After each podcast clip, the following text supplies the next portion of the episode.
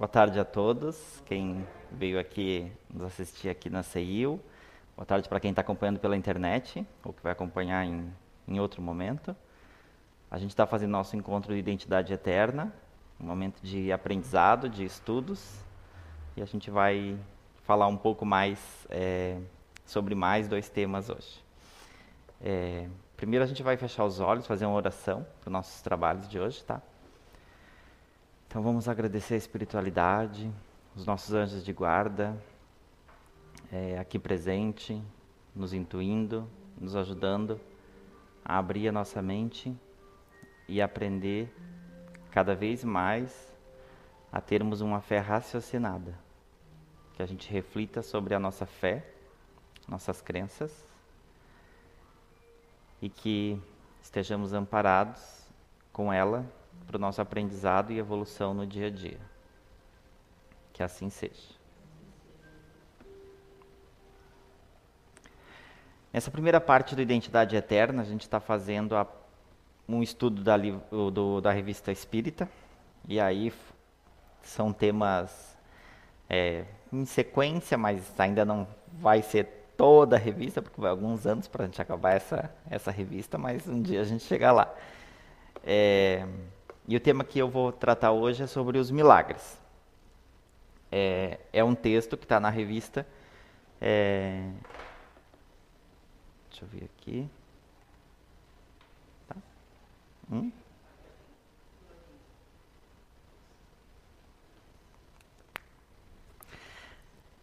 É, foi publicado em 1859, em outubro, né?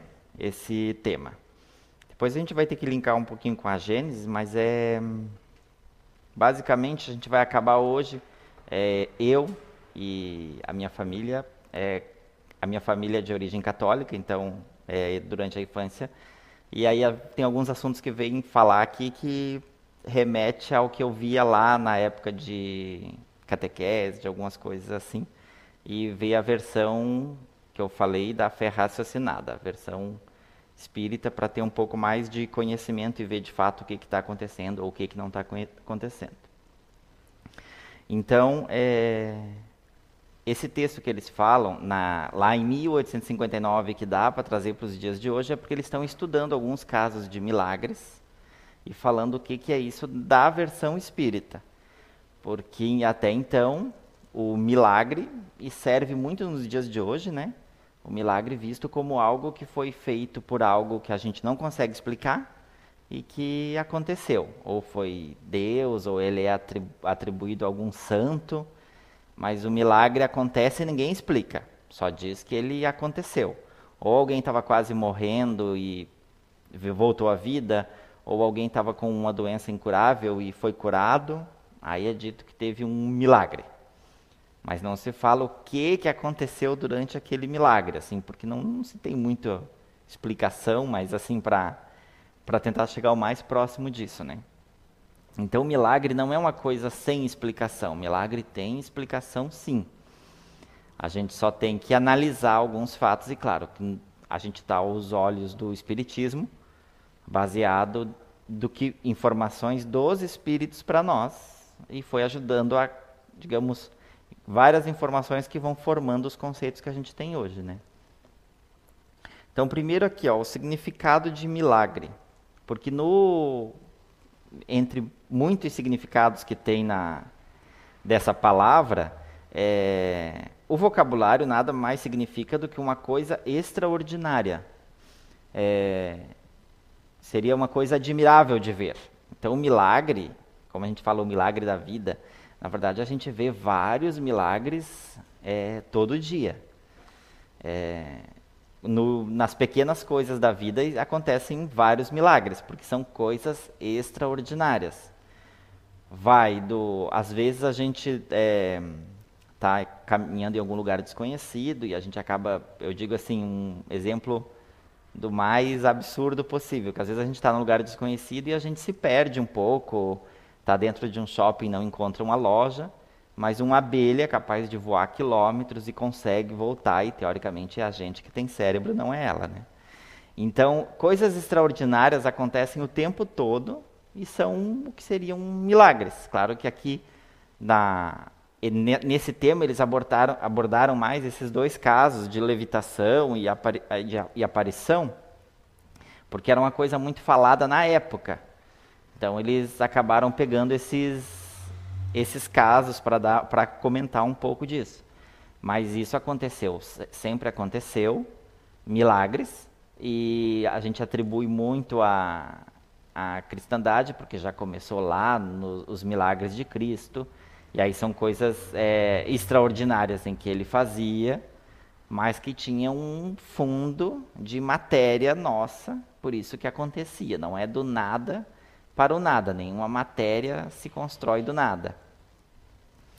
É, e aí a gente vai falar dessas, desses casos de levitações e aparição, que é o que é mais estudado nesse texto basicamente dos, dos milagres. É, aos nossos olhos, é, muito dos que eles falam mais ou menos assim. A ciência diariamente faz milagres aos olhos dos ignorantes. Eis porque outrora aqueles que tinham mais conhecimento, que o vulgo passavam por feiticeiros. E, como se acreditava que toda a ciência vinha do diabo, eles eram queimados. Hoje, que estamos muito mais civilizados, isso aqui é em 1859, contentamos-nos em mandá-los para o hospício. Então, muitas vezes, quem tinha algum é, dom mediúnico ou tinha alguma situação, era visto como bruxaria ou como coisa do diabo. E aí era ou era queimado em fogueira ou tinha N situações que a gente conhece. E tinha os casos também, ou era feiticeiro, alguma coisa, ou também aí era também era curandeiro, também era Dependia muito do viés que ia a carreira da pessoa, ou dava tudo certo ou dava tudo errado, né?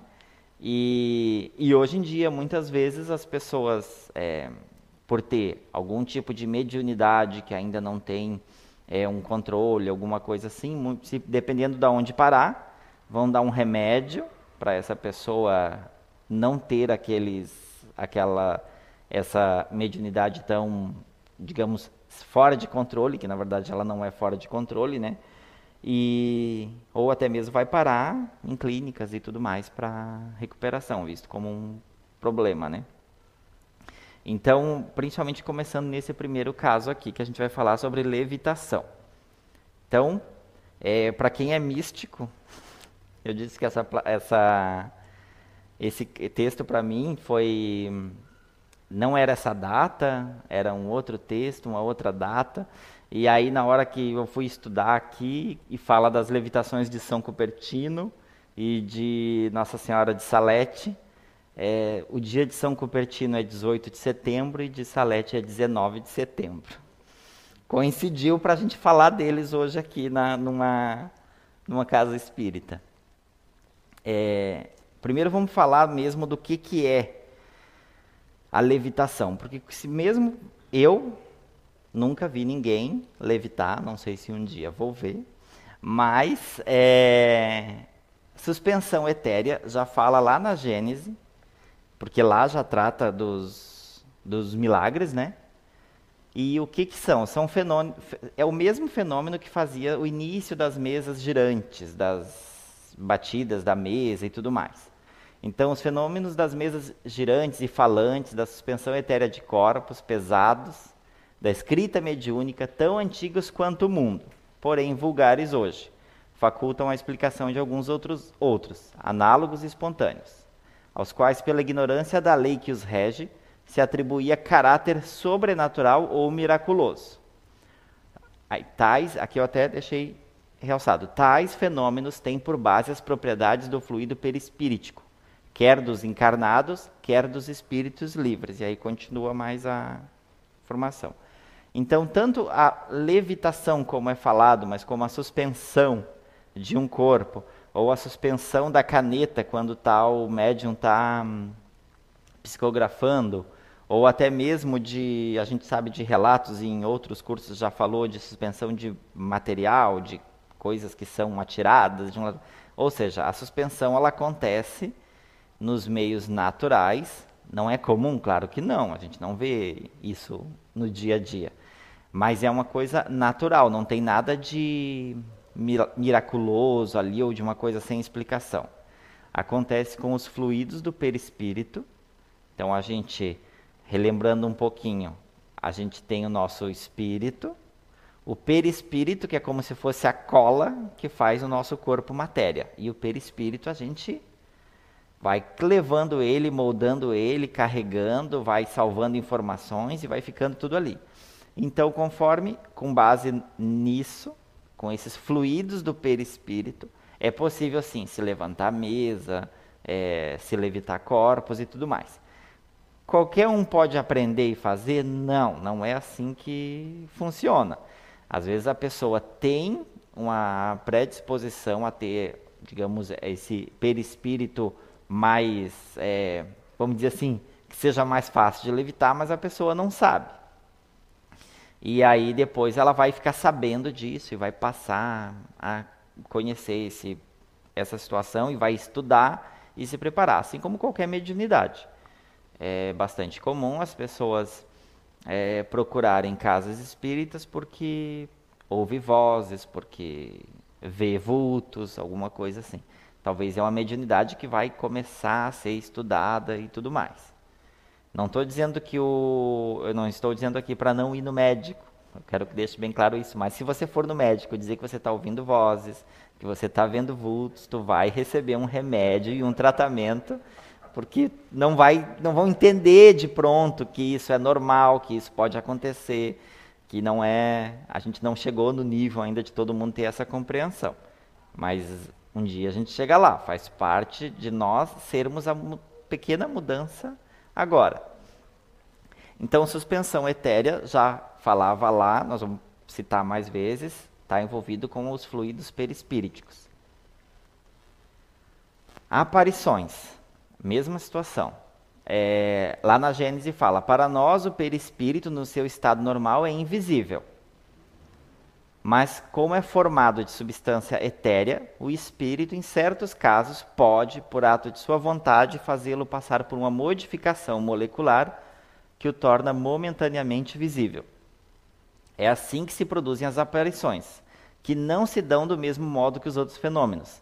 Fora das leis da natureza, nada tem esse de mais extraordinário do que o vapor, que, quando muito rarefeito, é invisível, mas que se torna visível quando condensado. Então, o vapor, vamos, eles usam muito esse exemplo no, no espiritismo, né? O vapor, ah, a gente sabe que aqui tem água no ar, mas a gente não vê ele. Quando a água começa a ferver, ele vai acumulando e a gente vê. Assim é o perispírito. O perispírito a gente não vê ele, salvo algumas médiums que vão conseguir ver com mais facilidade, mas a gente não vê. Só que se o espírito puder e ele querer, ele pode se fazer visível ele vai fazer uma alteração no perispírito com o que tem na Terra, não é nada inventado, nada. Aí precisaria só de um físico e de um químico para dizer que molécula disso se conecta com aquilo para aparecer. Mas então ele usa os, os elementos que tem presentes e o espírito, digamos assim, se torna do que mais comumente a gente vê na, na mídia, na televisão, como um fantasma, né? Então, na verdade, o fantasma é um espírito que está se deixando aparecer. E aí, por N motivos. Ele pode, tá tent... ele pode ter poder de se fazer aparecer apenas para dar um susto mesmo, ou ele está querendo passar alguma mensagem, alguma situação que. E isso é cada vez mais incomum. Por quê?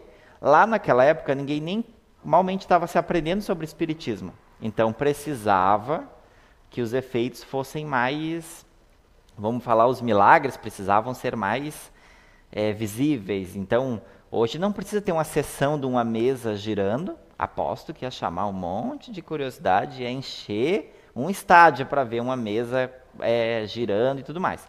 Mas naquela época se precisava mostrar que o Espiritismo existia e como trazer esse conhecimento. Hoje em dia não precisa mais. Nós já encarnamos algumas vezes, já estudamos isso, estamos estudando e assim não, a gente precisa saber que existiu, não que, que tem que acontecer de novo. É, e aí aqui a gente vai fazer, nesse texto eles tratam de São Cupertino. Que na verdade, por ele ter essa condição que ele podia levitar, Isso aqui, claro, era uma pintura de 1686, é, tentando retratar provavelmente algum momento em que ele tinha períodos de levitação. Por causa disso, como chamavam elevação da alma, fenômeno de voo, levitação. Desde criança ele teve reputação de santidade. Primeiro era visto como era um poder de Deus que ele podia fazer isso. Só que logo depois, na Inquisição, já foi visto que isso não era um poder de Deus, isso era um poder do diabo. E ele foi para a Inquisição porque isso não era normal, porque o que acontece? A maioria, sempre vamos pensar a gente sabe que a Inquisição existiu e julgou ao, de um lado só tudo o que acontecia. Mas era muito mais fácil de, sei lá, eu vou falar um exemplo aqui, sei lá, 300 padres não levitava, um levitava. Era muito melhor dizer que ele não tinha o poder, que ele era é, do diabo, e os outros 299 que não levitavam, estava tudo certo. Era muito mais comum e prático levar dessa maneira. Muitas vezes, hoje em dia, isso também acontece na nossa realidade. Se tem é, uma sala de aula com 60 crianças, acho que não pode, mas às vezes, mas vai que tem 60. E aí tem um que tem, é, às vezes está é, destoando dos outros em questão de atenção, de atividade na sala de aula, ou até de questionando os professores de algumas coisas. É mais fácil dizer que os outros são normais e aquele único precisa de algum acompanhamento porque ele não está bem. Então, é, e aí, ele, tanto que ele é o padroeiro dos estudantes em dificuldades, porque ele não pôde nem estudar, porque ele não conseguia ficar na, em escola, nada disso, ele, ele nunca pôde, ele não teve o desenvolvimento acompanhado pelos demais. Porque desde aquela época e até os dias de hoje, a nossa escola ainda é feita para os diferentes fazerem as mesmas coisas. Então, sempre vai ter essas disparidades. É, então, por exemplo, era o único da turma que podia levitar, ninguém mais podia levitar. Então, ele era, vamos concordar que devia ser difícil para um professor controlar esse menino numa sala de aula. E aí ele acabou, é, só que ele queria seguir por alguma intuição, alguma coisa, ele queria seguir a, a igreja, queria seguir o sacerdócio, e enfim. Ele nunca pôde. Após a Inquisição, ele teve que ficar 35 anos no monastério, onde ele não tinha contato com as pessoas, porque não podiam ver ele levitando por aí, porque era coisa do diabo. Então, só que ele ficou tanto tempo lá e tão devoto que chegaram à conclusão que ele estava formado padre, dá uma batina para ele e ele acabou se tornando. Embora ele não pôde por muito tempo fazer aparições públicas, ele só podia aparecer quando ele não estava levitando.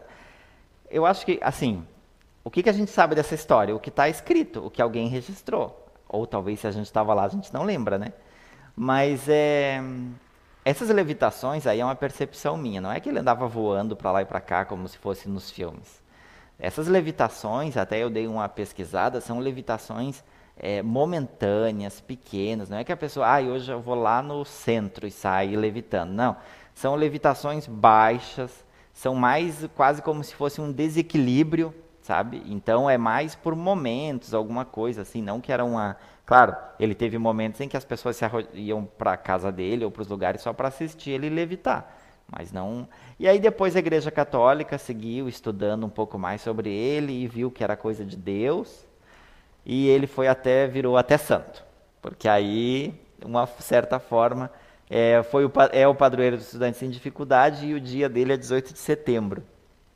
Simplesmente porque tinha o dom mediúnico, ou é, não vamos tratar assim como um dom mediúnico, mas eles queriam mostrar, não é um milagre, porque aí um dos milagres colocado pós-mortes dele para dar o título de santo é que ele tinha o milagre ou o dom de levitar. E não era um, um milagre, não é uma coisa que todo mundo pode fazer, mas acontecem com algumas pessoas. É... Esse foi o de São Cupertino. E aparições na montanha de La Salete. Daí eu até fui estudar um pouquinho sobre Nossa Senhora de Salete, que na verdade é uma das tantas aparições de Nossa Senhora, e ela aconteceu. Aí assim, para quem gosta de história, eu gosto. Então envolve um monte de coisa, até briga da Igreja Católica entre um país e outro. Por isso que o que acontece no milagre? É, ele levou muito tempo para ser considerado um milagre, porque estavam analisando só a questão de alguém aparecer, um tipo Nossa Senhora veio e apareceu para umas crianças. É, aí eu vou remeter aqui, eu, nem todo mundo a, acompanhou, mas já teve uma palestra um tempo atrás, porque essas, a Nossa Senhora de Salete apareceu em 19 de setembro, há 175 anos atrás. E aí era 10 anos antes desse estudo, então era uma coisa recente, ainda estavam falando mais dessa aparição. Porque essa aparição, metade do Vaticano dizia que ela não existiu, metade dizia que ela, ela existiu. Porque ela aconteceu na França, e naquela época eles estavam meio brigadinho com a França, então eles não queriam que o santo aparecesse lá. O santo foi no, no país errado naquele dia. Então eles ficaram cinco anos discutindo se era verdade o que se ela apareceu mesmo ou se ela não apareceu. É, e aí as, ela apareceu, lá tem os detalhes, ali acaba falando um pouquinho mais, é, para duas crianças de 11 e 15 anos que presenciaram essa aparição. O que, que chama atenção para mim na aparição? É, aqui, só pensando pelo lado do milagre, que não tem milagre. É um espírito, tanto que no estudo eles nem entram no detalhe se é Maria, é, se, não está não, não tá falando nada disso. Está dizendo, ok, é uma aparição de Maria. Não entra no detalhe desse estudo. Mas, enfim, o espírito, vamos tratar ali Maria, é, alterou o perispírito dela e se fez aparecer para as crianças, com as energias e moléculas de perispírito. Então, uma vez eu lembro de uma palestra do Clóvis Nunes, acho que foi no segundo ou no primeiro Fore Blue, em que ele falou que geralmente tem aparições é, próximos de adolescentes. Porque adolescentes têm um campo, não que o adolescente vai ter mais mediunidade ou não, mas o campo é mais forte de adolescente.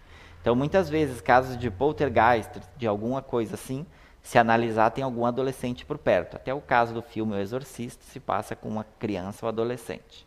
Então, a energia é mais forte. Aí, para mim, é essa interpretação minha, Romerito.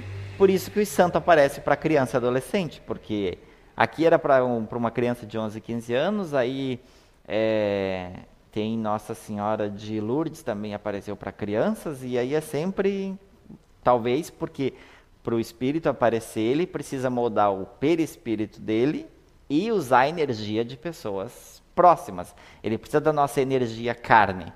Então, o espírito não aparece sozinho, ele precisa de ter a energia.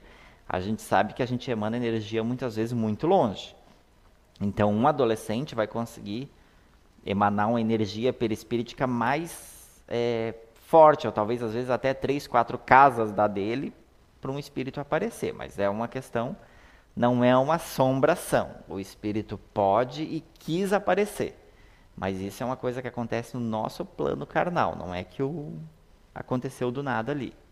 E aí o que me chama a atenção, mas aí é uma interpretação minha, é que se eu com 11 anos encontrasse um espírito, mesmo que ou o espírito já ia ter se conectado comigo muito forte, ou eu ia estar correndo até hoje, porque eles pararam e conversaram e é falado um monte de coisa. Se fosse hoje em dia, você liga o áudio do celular e grava. Naquela época, eu não sei como que uma criança de 11, 15 anos guardou tanta informação de um encontro para depois passar. Mas aí, enfim, essa é a questão do milagre, da aparição. Então ela apareceu para essas crianças e ficou muito tempo em dúvida, porque ela revelou os segredos, e os segredos eram só para as crianças e o Vaticano não aceitava o segredo ser só para as crianças. Interpretação minha do Romerito, eu acho que tem muito misticismo e o próprio Vaticano, na verdade, assim, é legal um pouquinho da história, né? Porque daí fica meio que filme.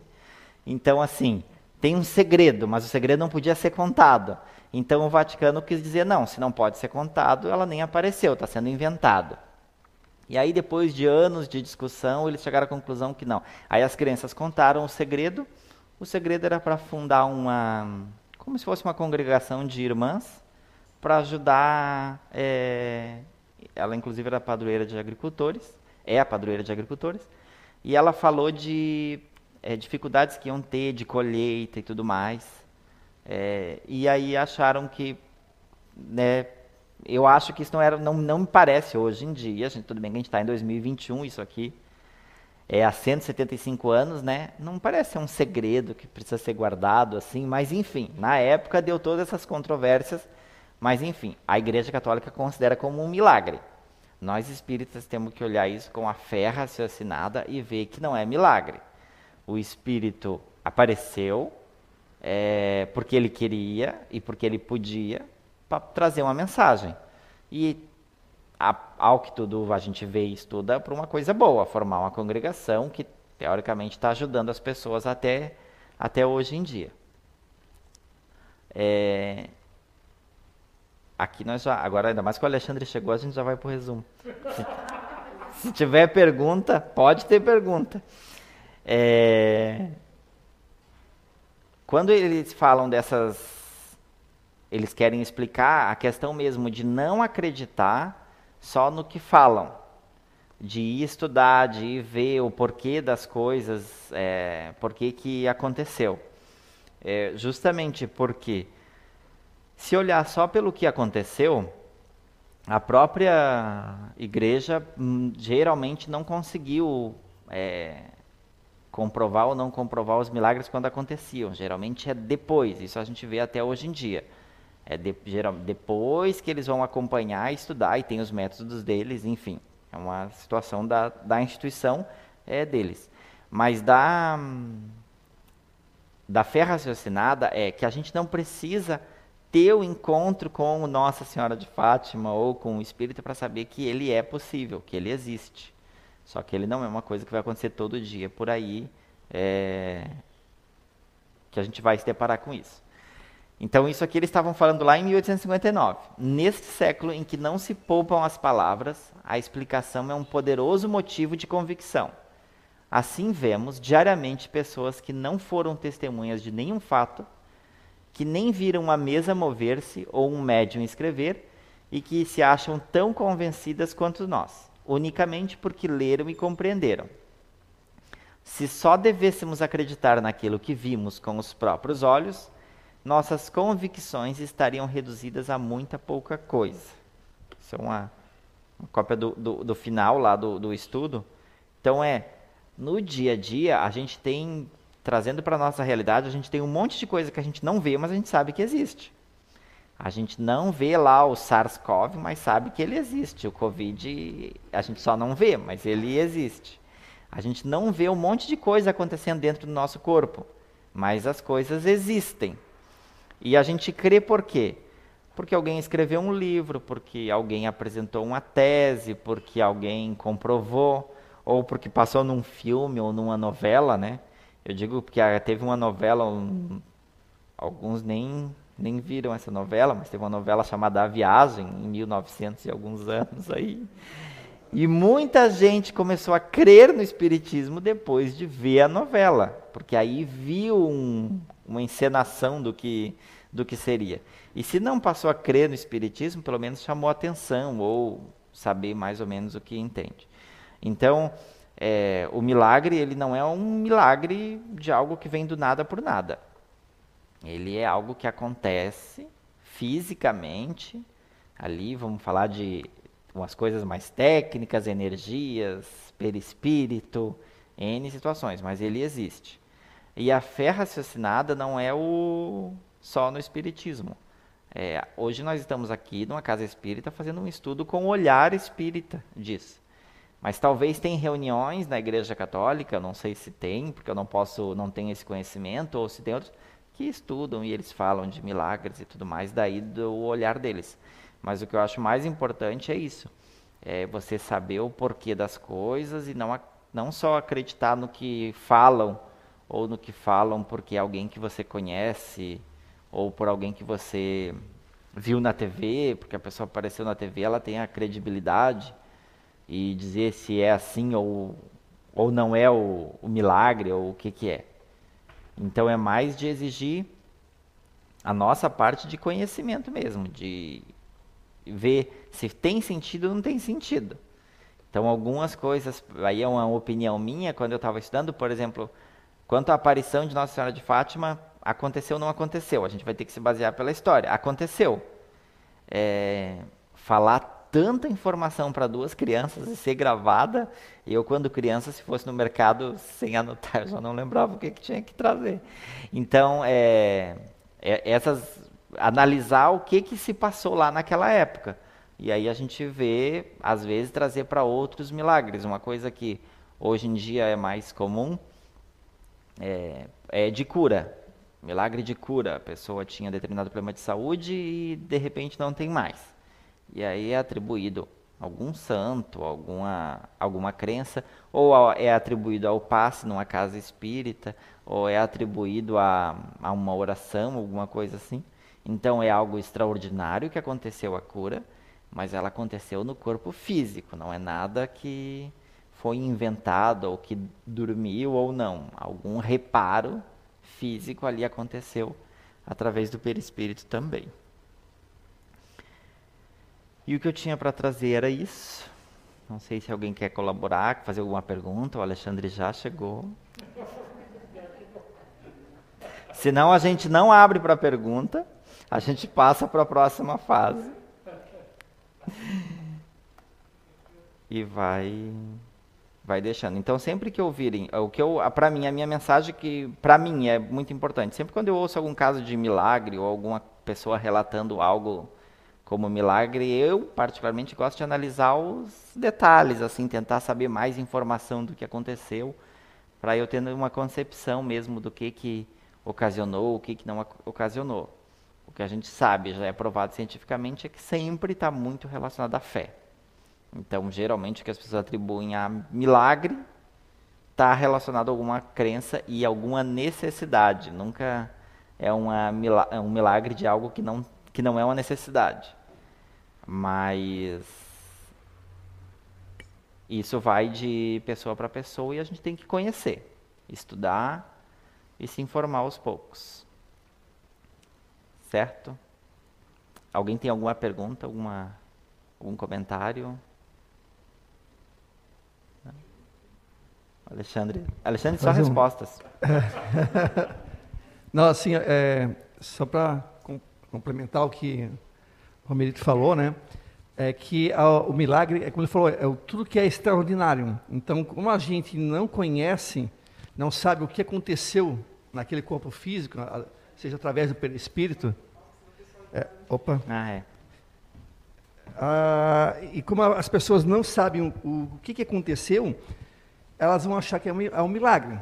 Né? Um milagre é tudo que é extraordinário. Então, na realidade, o milagre não existe como a, a gente conhece, como uma coisa sobrenatural, uma coisa, uma coisa assim, né? fora do normal. Não. É algo que está dentro da natureza e que ali houve alguma manifestação, seja magnética, seja através da espiritualidade, seja do magnetismo do, do magnetizador, seja do médium, né? ou de um pastor, ou de um padre, enfim. E aí a gente, como não conhece, a gente acaba atribuindo como milagre. Ah, eu não sei, ah, teve gente que aqui já se curou de câncer, né? mas como também teve gente que não se curou. Mas por que, que aquela se curou e a outra não? Aí essas são é, respostas que a gente não sabe dizer. Ah, merecimento, mas todos têm merecimento. Mas a questão é que, o que, que tem por trás? Às vezes, uma doença, ela vem como um remédio para nós, por mais que a gente não queira. Né? É, eu tenho problema renal e tal, então eu, eu, te, eu sei que eu devo ter feito alguma besteira no passado, ou até mesmo nesse, que não cuidei direito e tem as consequências. Então, assim, a gente sempre tem alguma coisa, né? às, vezes, às vezes a ver com o passado, mas também tem a ver com o presente também. E todo mundo, na hora que a gente está doente, o que, que a gente espera? Um milagre. Só que o milagre não, não é da forma como a gente imagina. Eu fui criado na igreja católica, então eu tinha uma concepção de milagre provavelmente parecida com muitos de vocês aqui. Eu achava que o milagre acontecia porque Deus queria, porque Jesus também, etc. Tal, mas a gente sabe que não é assim que funciona. Porque para alguns ele faz e para outros ele não faz. Então, o pai que é amoroso, que é Deus, escolhe alguns e outros não. Então, ele não é Deus. Ele escolhe todos por igual, mas é que cada um é segundo as suas obras. Então, se alguns se, uh, se curam E as pessoas acham que é milagre, mas é porque teve uma intervenção divina. A fé, como o Romerito falou, a fé também move montanhas. A gente não sabe, né? Assim, o que, o que, o que aquela pessoa que morreu de repente não se curou, porque às vezes não tinha fé, às vezes blasfemava, não acreditava e não, não, não proporcionou no corpo físico dela mensagens de, de, de cura. Né? Nós somos a cura, nós podemos nos curar. Né? Então, às vezes, gente, às vezes, claro que, às vezes a gente, por mais que a gente queira nos curar, às vezes não tem como, porque a gente tem que vir, às vezes, para resgatar. E esse resgate, ele é necessário. Né? Às vezes eu brinco com o meu problema que eu tenho, né? Tem problema renal. Disse assim, olha, eu estou pagando para depois não chegar no outro lado, ter que voltar para pagar mais ainda. Então eu prefiro pagar agora o que tiver que pagar, para quando chegar lá, eu já, pelo menos, assim, ó, pelo menos uma, uma, parte da minha dívida eu paguei. Mas então, assim, gente, milagre é isso. É, eu, é, esse, eu, esse tema é legal, porque é uma das coisas que mais me perguntam em relação aqui a casa, se faz milagre. Eu disse, não, milagre a gente não faz. Eu disse, ah, mas só Deus, né? Não, nem Deus não faz milagre. A questão é que Deus colocou as leis e, e, Ele não mexe nas leis. Se Ele é perfeito, para que, que Ele vai mexer na lei? Se Ele mexe, porque Ele não é perfeito. Então, se, a, a, se Deus é perfeito, perfeitas são as leis dele. É uma lógica. Nós somos imperfeitos. As nossas leis não são perfeitas. Nós somos imperfeitos. Óbvio que nós temos que estar mudando o tempo todo, né? Mas Ele, como é perfeito, né? Ele faz as leis dele e as leis dele seguem, né? Segue, um, a, a, digamos assim, uma dinâmica que nos envolve. E claro que quando acontece uma intervenção divina, é muito mais por questão de fé. Não é porque todos nós, porque você não merece, você não merece, eu mereço. Ah, eu recebi uma intervenção. Às vezes é, a minha fé é mais forte, eu tenho mais convicção, eu tenho mais merecimento de esforço e os dois, de repente, não estão nem aí. Ou talvez o Marcelo, se se curar, vai voltar a beber. Aí a espiritualidade disse, não, esse aqui não vai, não vai se curar. Se ele se curar, ele vai cair mais uma vez. Vamos salvar um, um menino, né? Deixar ele com um probleminha dele. Assim ele vai dar uma brecada nele. São coisas que tem que a gente não sabe. Talvez o que eu tenho de problema de rim seja por algum motivo. Talvez se eu dar uma dar uma, uma quietada aqui no, no que eu já fui. Então, assim, são coisas que a gente não compreende e que são os milagres da vida. Né? E eu vejo milagre como uma coisa que é uma, como uma segunda, terceira chance. E elas acontecem todos os dias. Ao acordar todos os dias é um, é um milagre da vida. Você acorda, você novamente você está tá no corpo e você está ali trabalhando, você está estudando, você está se esforçando, isso tudo é um milagre. Nós não chegamos até onde chegamos, tem gente que não conseguiu. Tem gente que chegou nos 10, 12 anos, 5 anos, teve que partir. Nós chegamos aqui. Então, assim, tudo é uma questão de esforço, né? Mas milagre é um tema bem interessante, assim, na Igreja Católica tem muito isso, muito, muita coisa de milagre, e, e as outras religiões também, só que ali, infelizmente, algumas é, é, filosofias religiosas usam mais para conseguir o dinheiro.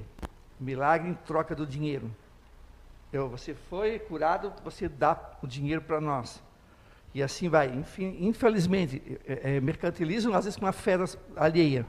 Mas a Igreja Católica tem muitas, muitos temas de, de, de, de milagres que eu não duvido que as pessoas tenham se curado, mas não por meio é, sobrenatural mas sim por meio de intervenção divina, é, a, através da fé e do merecimento que ela teve, do esforço, né?